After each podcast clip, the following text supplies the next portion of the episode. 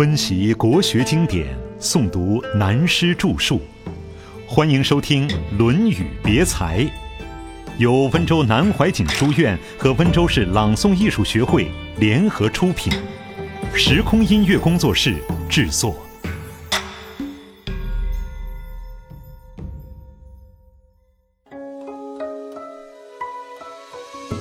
无爱无师。子谓子贡曰：“如与回也孰欲？”对曰：“次也，何敢忘回？回也，闻一以知十；次也，闻一以知二。”子曰：“弗如也。吾与汝弗如也。”子贡、子路是孔子喜爱的两个学生。我们可以看到，子路有时拳头一挥是最冲的，子贡是什么话都讲的。他们对老师特别一点，孔子对他们俩也特别一点。所以有一天就问子贡：“如与回也孰欲？”孔子最欣赏的是颜回。这次他对子贡说：“你讲老实话，你自己与颜回比比看，哪一个好，哪一个了不起？”对曰。次也，何敢忘回？子贡说：“老师谢了，我实在没法跟他比。回也，闻一之十。颜回嘛，老师讲出一分，他懂十分。从子贡的答复可见学问之难。所谓启发式教育也真不容易。告诉了他这个角，另三个角都懂了。告诉他那边有烟了，他便知道是起火了。”如此才是英才，有的则是反应迟钝的，还反问道：“那边有烟吗？”等到都烧光了，他还不知所以然呢。这就是至于的差别了。子贡回答说：“老师告诉颜回一分，其他九分他都知道了，不需要老师再教了。至于我，次也闻一以知二。”老师讲了一步，我顶多知道两步，第三步就不知道了。这是老实话，可见子贡很坦然，很诚恳。再看孔子的态度，子曰：“弗如也，吾与汝弗如也。”这多谦虚呀！他说：“是的，你不如他，不但你不如他，我和你一样都不如他。”孔子那么欣赏颜回，这也不是过分。有一种人的头脑特别聪明，品德又好，才具又高。后来的孟子认为，天下有三件乐事：第一是父母俱存，兄弟没有什么事故，尽到了孝道和友爱；第二是胸襟光明磊落，没有对不起人，没有对不起天地鬼神的事。第三是得天下英才而教育之，这点孔子就得到了。不过有时得天下笨才而教育之，实在是一大苦事也。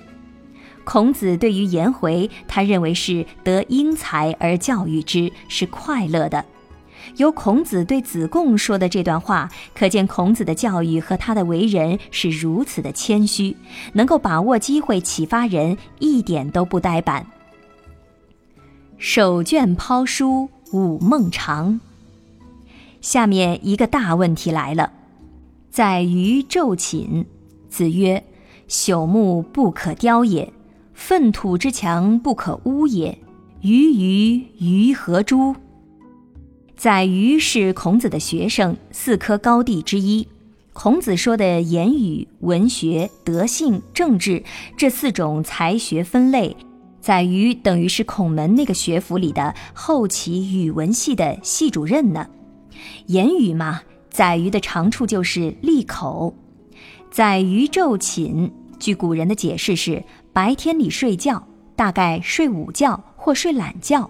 被孔子看到了，就骂他朽木不可雕也，这个烂木头无法雕凿；粪土之墙不可污也，这个烂墙去粉刷也粉刷不好。鱼鱼鱼和猪，该死该死！因此，中国过去守老规矩的读书人不敢睡午觉，都是受这一段话的影响。我们知道，历史上清朝中兴名臣曾国藩也是有名的理学家，他就不敢睡午觉。尽管忙成那个样子，还是不敢睡午觉，怕孔子会发牢骚。粪土之墙不可污也，所以曾国藩改成睡晚觉。早上起得早，公事又多又忙，实在受不了，没有办法，只有在吃晚饭以前睡一下，然后夜里精神又好。这个昼寝的教训，在古人是这么严重的事。后来到了民国初年，洋学堂是学的西方文化，新的规矩一定要睡午觉。尤其那个时候，德日式的训练风气来了，早起有朝气，补充的休息时间便靠午睡，否则不合乎卫生。那么宰鱼昼寝的问题怎么办呢？有人便提出如康有为、梁启超他们的意见，说这个不是咒寝，是画寝的错误，因为宰鱼没有事，常常在寝室里头画壁画，除非幼稚园的学生可能偷偷的在墙上乱画，宰鱼又不是小孩子，为什么要在墙上乱涂？读书不多真难，后来才知道受了康有为他们的骗。这个画寝的问题，最先提出的是梁武帝。后来宋代也有个人照此讲过，说宰予并不是白天睡觉被骂，而是他在寝室的墙上乱画，所以孔子骂他。康有为他们的说法并非创建。然而据我们的了解，古人对孔子这两句话似乎都曲解了。据我的研究，这两句话的真正意思是说。这根木头的内部本来就已经腐坏了，你再去在它外面雕刻，即使雕的外表很好看，也是没有用的。粪土之墙，经蚂蚁、土狗等爬松了的泥巴墙，它的本身便是不牢固的，会倒的。这种里面不牢的墙，外表粉刷的漂亮，也是没有用的。等于房子烂了，你把它整理起来，像用现代的三夹板、甘蔗板、壁纸一敷，走进去看看很漂亮，但架子松散，这是不对的，靠不住的。这两个问题解决了，就懂得他是说宰鱼的身体不好，只好让他多休息一会儿。你们对他不要有太过分的要求。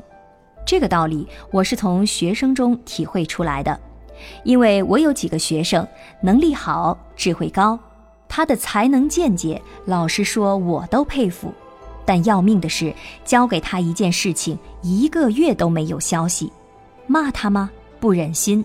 实际上，他三天两天就患感冒，一天到晚都必须与床为伍，没有精神，只好躺下来睡觉。我才发现，朽木不可雕也，粪土之墙不可污也。不是说他坏，而是他的底子太弱了。但是人很奇怪，身体弱的人头脑都好。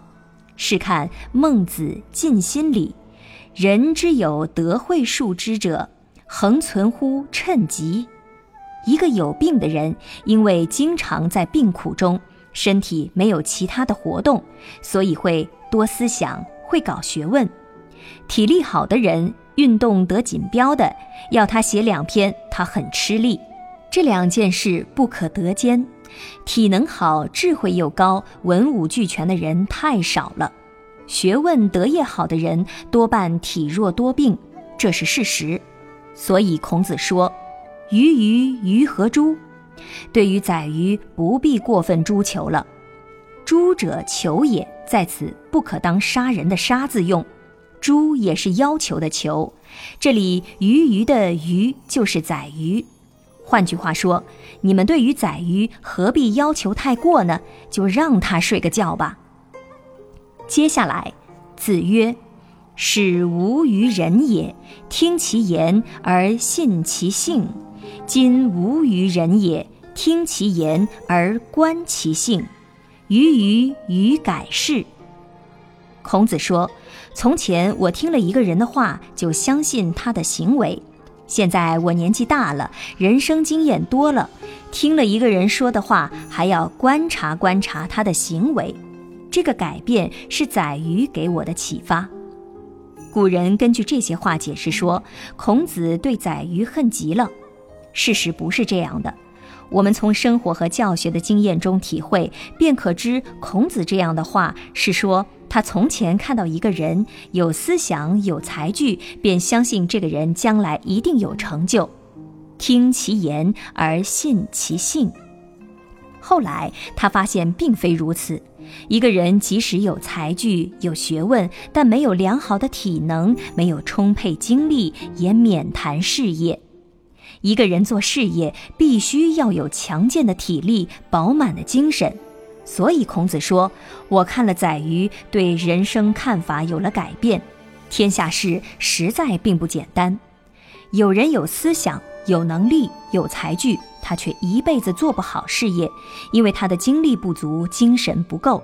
所以曾国藩的相法便说：‘功名看气宇，事业看精神。’有道理。”所以我认为这一节是这个意思，对与不对还待大家再研究。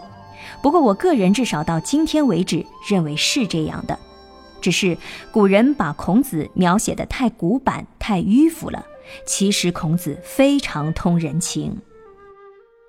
人道无求，品自高。这里讲到另外一个人了。子曰：“吾未见刚者。”或对曰：“申成。”子曰：“成也欲，焉得刚？”孔子有一天感叹，他说：“我始终没有看见过一个够得上刚强的人。要注意这个‘刚’字，脾气大不算刚，那是脾气大。刚的人是方正，并不一定脾气大。普通讲，这个人很别扭，高帽子戴不上，骂他也不改变，这差不多有点像刚。”但还要看他的品德、智慧、修养。前面我曾经提到，有一个人讲过，他说上等人有本领没脾气，中等人有本领有脾气，下等人没本领脾气大。孔子这里的“刚”是指有本领没脾气的上等人而言。孔子讲了这句话，有一个人说：“有嘛？申成他不是很刚吗？”子曰。成也欲，焉得刚？他说：“申成这个人有欲望，怎么说是刚呢？一个人有欲望是刚强不起来的，碰到你爱好的就非投降不可。人要道无欲则刚。譬如说，这个人真好，真了不起，就是一点毛病，爱钱。既然他爱钱，你拿钱给他，他的了不起就变成起不了。”你说这个人品德样样都好，就是有一个毛病，爱读书。遇到懂得手段的人就利用他了，什么都不和他谈，专谈书，他就中计了。历史上有些人，天子不能臣，诸侯不能有，请他出来做官，他不干，任何权势拉拢他，理都不理。但是中国政治上有一个传统的手法，只要在人上者肯礼贤下士。管你什么人都要吃瘪投降。有人认为你是天下第一人，你不出来，奈天下苍生何？这时候你想想，觉得还不错，不妨出来试一试。功名富贵什么都可以不要，就怕礼贤下士。只要以礼下人，任何英雄都不免来入垢中。不过要有道德做背景，如果没有道德的基础，仅是这样乱用。礼也是一把刀，有时要把自己杀掉的，这要特别注意。所以，真正刚强的人是没有欲望的，无欲则刚。有一个学生要我写一副对子，我送他八个字，上联是佛家的思想，下联是儒家的思想：有求皆苦，无欲则刚。如果你说什么都不求，只想成圣人、成佛、成仙，也蛮苦的呀。所以有求就苦，人到无求品自高，要到一切无欲，才真能刚正，才可以做顶天立地的人。孔子说：“身成还有欲望，怎能算得刚？”因此引出了另一个人的话。